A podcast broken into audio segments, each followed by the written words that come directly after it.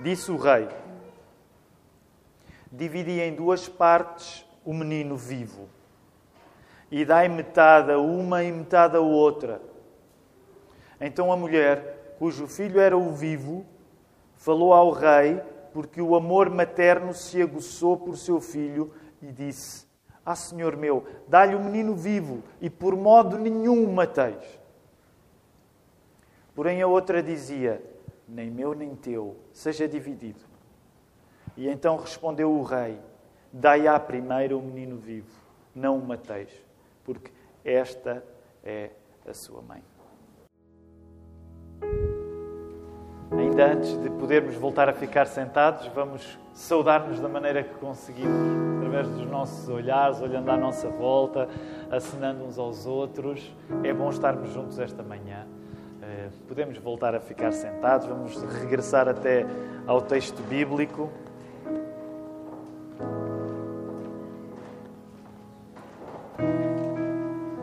A mensagem que quero pregar-vos nesta manhã chama-se Quando o teste de maternidade vem positivo.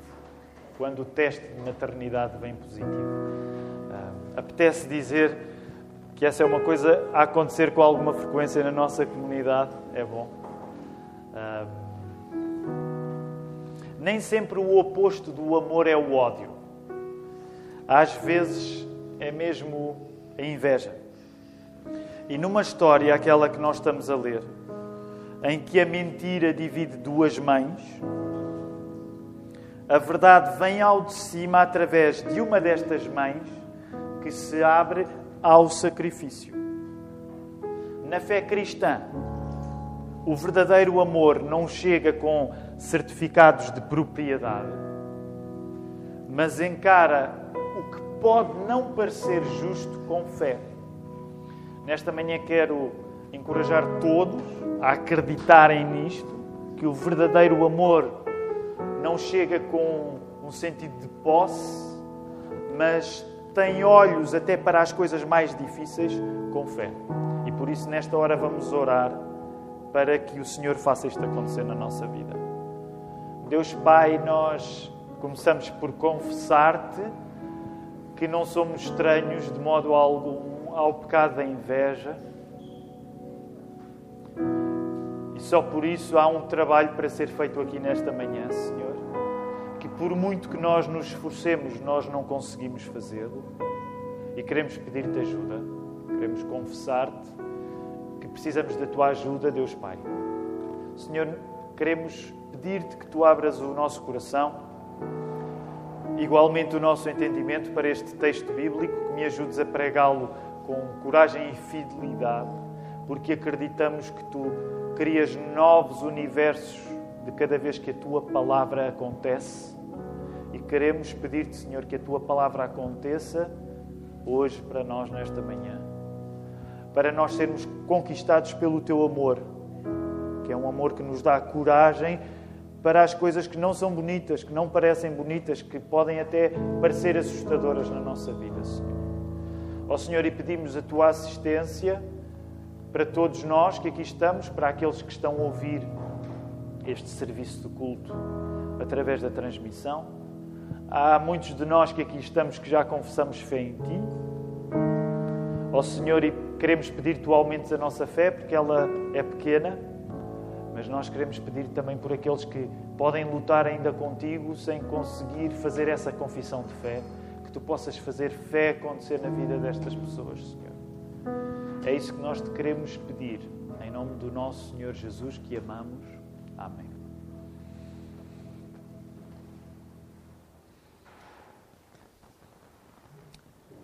Já são uns meses que temos estado de volta deste texto e deste conflito incrível, assustador até, em que duas mulheres vêm ter com Salomão, duas mulheres de má reputação, trazem provavelmente a maior tragédia da vida delas ao rei, para que o rei a juíze.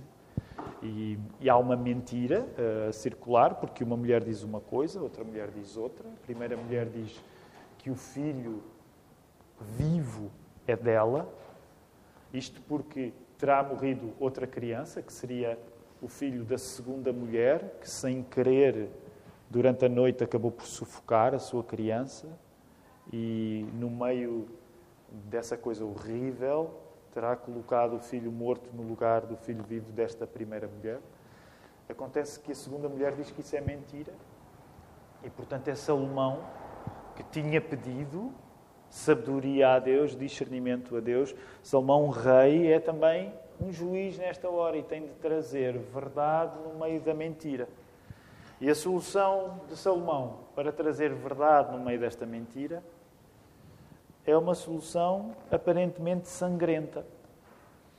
A espada que ele pediu, vimos isso a semana passada, funciona agora como um pretexto, e nós podemos voltar a olhar para, para a solução de Salomão, no verso 25. A espada que ele pediu serve agora como um pretexto para dividir em duas partes o menino vivo e fica metade para cada mãe. A Bíblia é um livro incrível. Nós acreditamos que a Bíblia é a palavra de Deus. A Bíblia é uma biblioteca, como sabemos, são 66 livros diferentes. Foi escrita num período que supera o milhar de anos uh, e tem histórias que nos deixam arrepiados. Eu não sei como é que aqueles que são pais, como é que fazem em relação a estas histórias de, da Bíblia. Alguns de nós temos às vezes até um certo prazer, se calhar é perverso, de contar estas histórias o mais rápido possível quando as nossas crianças são pequenas e tornar os nossos cultos domésticos muito animados. Não é? Eu não sei como é que vocês fazem. A verdade é que um serviço de culto é sempre um risco, na medida em que o pai não sabe, a mãe não sabe o que é que o pastor vai pregar e pode pregar acerca de uma coisa destas. Imaginem para aqueles que têm filhos mais pequenos, que espero que estejam atentos ao sermão, hoje podem, se não conhecem a história, podem ficar horrorizados com esta história, não é? Porque Salomão, esse homem sábio, colocou a hipótese de ser dividido, rachado em dois uma criança, que é um cenário horripilante, no mínimo.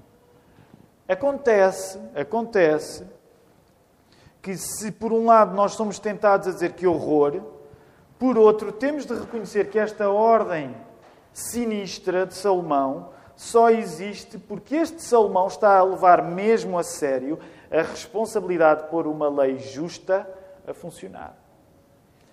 É de facto um decreto brutal, mas é através deste decreto brutal que se vai revelar o coração daquelas duas mulheres.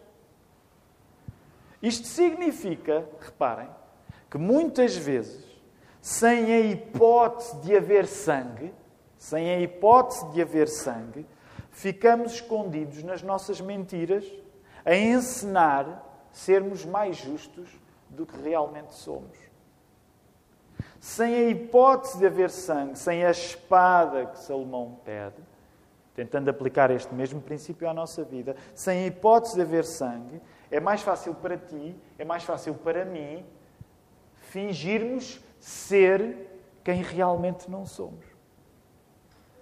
Um juízo afiado, um discernimento a sério. Nós temos estado a estudar o discernimento. Um juízo afiado, um discernimento a sério, não foge de ir até ao coração, até à medula da questão. E ir até à medula da questão, ir até ao coração, é correr o risco que sangue se verta. Apetece citar aquele título daquele filme, não sei se viram, There Will Be Blood, não é? E no cristianismo, There Will Be Blood. Quando nós queremos ir ao cerne da questão, significa que é preciso uma lâmina. A verdade é uma lâmina afiadíssima e sangue pode acontecer. Portanto, nós temos aqui uma palavra perigosamente afiada de Salomão, que exerce a justiça. E o que é que acontece quando essa perigosa palavra de juízo entra em cena? Abre-se um caminho para descobrirmos quem realmente está a dizer a verdade. Porquê? Porque, de facto, agora nós vemos os corações das mulheres a revelarem-se. A partir daqui, esta história está a funcionar como um teste de maternidade. Daí o título do sermão. Esta história está a funcionar como um teste de maternidade. O texto diz-nos que na primeira mulher voltem a olhar, por favor, para o, a passagem bíblica, para o vosso verso 26. O texto está a dizer-nos que na primeira mulher aguçou-se o amor materno pelo filho. E sabem, literalmente, a ideia no texto é que aqueceram as vísceras da mãe pelo seu filho. Nós sabemos que na tradição bíblica o coração também é lugar de emoções. Mas ainda mais lugar de emoções na tradição bíblica é as vísceras, são as entranhas. E acho que poderemos dizer de uma maneira anedótica, mas real, que isso acontece na nossa vida quando nós, por alguma razão, eh, somos eh, tomados por um sentimento forte nós sentimos que alguma coisa acontece cá dentro. Sentimos um calor cá dentro. E que, se vocês repararem, pelo menos no meu caso, não está circunscrito, de facto, aqui ao órgão coração. É uma coisa cá dentro. É uma coisa que arde cá dentro. É um fogo cá dentro. E é isso que está a acontecer com aquela mãe naquela hora. A revelação está a acontecer porque aquela mãe sente um calor nas suas vísceras e ela prefere perder o seu filho, ela prefere perder o seu filho para manter vivo o seu filho. O uso afiado da justiça, que distingue a verdade da mentira, permite-nos ver que o verdadeiro amor não funciona em termos de posse, mas o verdadeiro amor funciona em termos de nos abrirmos ao sacrifício. Eu gostaria que nesta manhã nós pudéssemos ver, de facto, uma dicotomia uma relação de opostos aqui no texto, que é posse, que não tem a ver com o verdadeiro amor, e sacrifício. A mãe verdadeira estava disposta a fazer algo parecido com aquilo que faz uma mãe quando dá um filho para adoção. Já pensaram nisso? Era como se aquela mãe, naquela hora, estivesse a fazer a mesma coisa que uma mãe faz quando dá o seu filho por adoção, por não ter a capacidade de garantir a segurança e a sobrevivência do seu filho. Então aquela mãe preferiu perder o seu filho. Fica, não, fica tu com ele.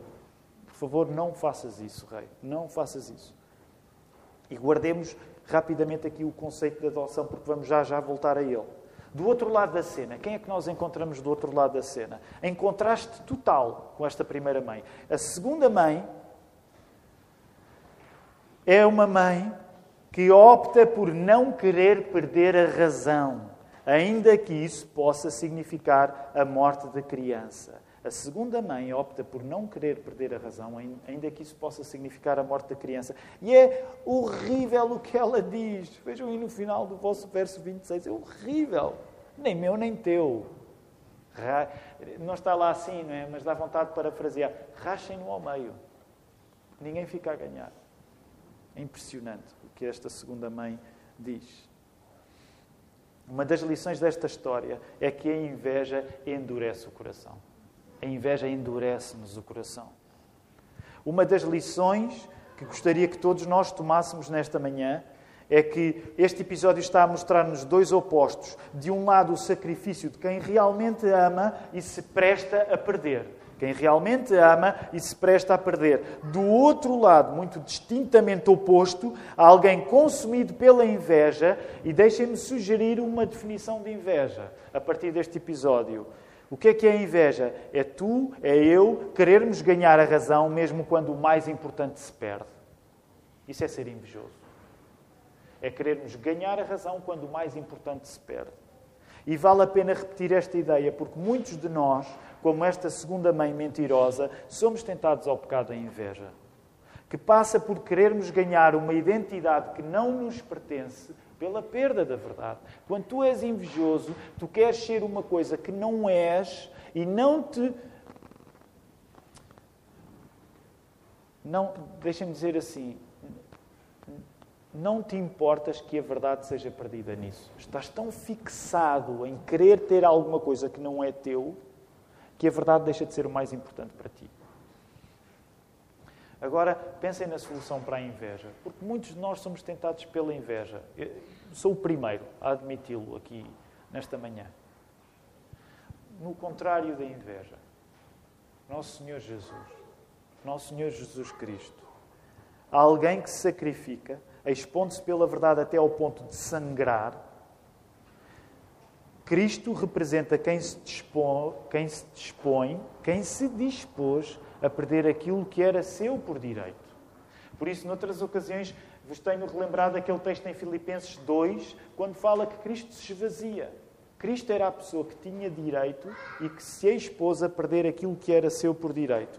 Nós, no outro extremo oposto, tantas vezes consumidos pela inveja, fugimos da verdade ao ponto de querermos ser quem nunca fomos e com direito a coisas que nunca nos pertenceram. O que é que aconteceu com Satanás? Se não isto mesmo. O que é que acontece conosco? Se não isto mesmo. E como é que se resolve este conflito entre sacrifício, amor e inveja? A única maneira deste conflito ser resolvido na nossa vida é quando Jesus Cristo entra em cena. E Jesus, que é o Filho verdadeiro, coloca-se no nosso lugar para que nós possamos tornar-nos filhos adotados. A vida de Cristo é perdida para que nós possamos ganhar a salvação. E lembrem sempre do paradoxo: Cristo perde para que tu ganhes. A vida de Cristo é perdida para que tu possas ganhar uma salvação que nem sequer era a tua pertença natural. O Filho de sangue abre caminho para que outros possam ser filhos por adoção. Jesus Cristo, Filho de Deus, abre caminho para que nós possamos ser feitos filhos por adoção. E por isso é que o conceito de adoção para nós é importante nesta manhã também. Jesus, como aquele que com direitos naturais se sacrifica pelos que invejam o que não é seu, é a solução para a nossa inveja. Deixem-me voltar a repetir. Jesus, como aquele que com direitos naturais se sacrificou pelos que invejam o que não é seu, é a solução para a nossa inveja. Logo, o teste de maternidade que Salomão precisou de fazer foi resolvido pelo verdadeiro amor da mãe real, que se abriu à possibilidade de perder o seu filho. E nessa medida, o amor é o sinal da verdade a vir ao de cima, verdade essa despolutada num contexto de aparência de crueldade. Não se esqueçam que o cenário é de aparência de crueldade. Salomão pediu por uma espada. Agora reparem, se isto acontece nesta cena com Salomão e estas duas mulheres de má reputação, como já partilhei convosco a semana passada, mais ainda acontece com Jesus Cristo na cruz. A lógica, quando nós olhamos para esta história do Velho Testamento, é, é perceber a unidade que existe com o Novo Testamento.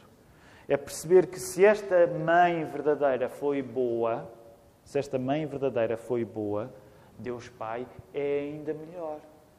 E já pensaram se esta história que estava a correr, eh, que parecia que ia tomar o pior sentido, ainda assim consegue ser amparada, a pior história que acontece não é do Velho Testamento, é do Novo Testamento, em que o filho de facto não foi poupado. E por isso me tenho ouvido em muitas ocasiões a dizer, às vezes as pessoas dizem, ah, o Velho Testamento, ui, o Deus do Velho Testamento é um Deus zangado. No, no, no Novo Testamento ele já, já fez uma terapia. É um grande disparate esta dicotomia. Porque aquilo que o Velho Testamento está a fazer é abrir-nos o apetite e, em grande parte, a suster, a impedir que o pior aconteça. Mesmo tendo em conta que há muitos piores a acontecer no Velho Testamento. Mas o pior é o que acontece no Novo Testamento. E nessa aparência de ser pior, voltamos ao paradoxo. Nessa aparência de ser pior, é o melhor que nos acontece. Na quinta-feira nós falávamos um pouco sobre isto. Temos estado a, a, a encorajar todos, se têm alguma questão. Se tem alguma questão urgente, por favor, não saia desta casa de oração sem a colocar. Nós estamos aqui para orar por si. Basta fazer esse sinal no final aos porteiros, que ou um diácono ou um dos pastores, nós estaremos a orar por si.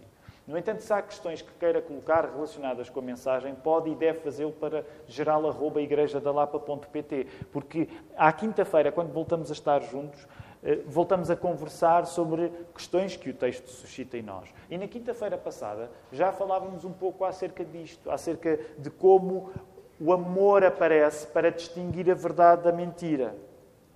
E nós devemos assumir que na nossa fé cristã as maiores provas de amor podem vir de mãos dadas com aquilo que no imediato não parece justo. Já pensaram que aquela mulher, a mãe verdadeira, mostrou verdadeiro amor num cenário de grande injustiça? Ela predispôs-se a perder o seu filho. Isso era uma grande injustiça. E ela deu um passo em frente. O mais importante não é nós fazermos aquilo que a mãe falsa fez, que é termos um sentido de propriedade. Ah, isto é meu, isto pertence-me, eu tenho direito a isto. E muitas vezes é isso que nós fazemos, como certezas precoces que temos acerca daquilo que é mau e do que é bom. Mas esse, deixem-me dizer-vos, esse foi o papel da mulher mentirosa, que pensou, isto é meu por direito, quando era uma mentira. Que coisa fascinante e triste é que às vezes o nosso sentido de propriedade sobre a nossa vida não é um reflexo da verdade, é um reflexo de nós estarmos enganados. O mais importante, vemos no exemplo da mãe verdadeira, ainda mais bem exemplificado na vida do nosso Senhor Jesus. O mais importante é nós dispormos a que o sacrifício, com tudo aquilo que pode parecer sanguinário, porque a cruz é uma cena sanguinária, é uma cena desagradável. Mas o sacrifício, com tudo aquilo que pode parecer sanguinário, é o que mostra o verdadeiro amor. Portanto, a minha oração nesta hora, o meu pedido ao Senhor nesta hora, é que, em vez daquilo que é natural em nós, o sentido de propriedade das coisas que nos pertencem, e de nós querermos ser aquilo que não somos porque invejamos isso nos outros, porque vemos à nossa volta e desejamos aquilo para nós, como aquela mãe quis o filho vivo, que nós, acima disso, tenhamos a capacidade dada por Deus de mostrar o amor através do sacrifício. Se Jesus fez isso por nós, certamente essa deve ser a coisa que mais nos inspira a fazermos também pelos outros. Que o Senhor nos ajude.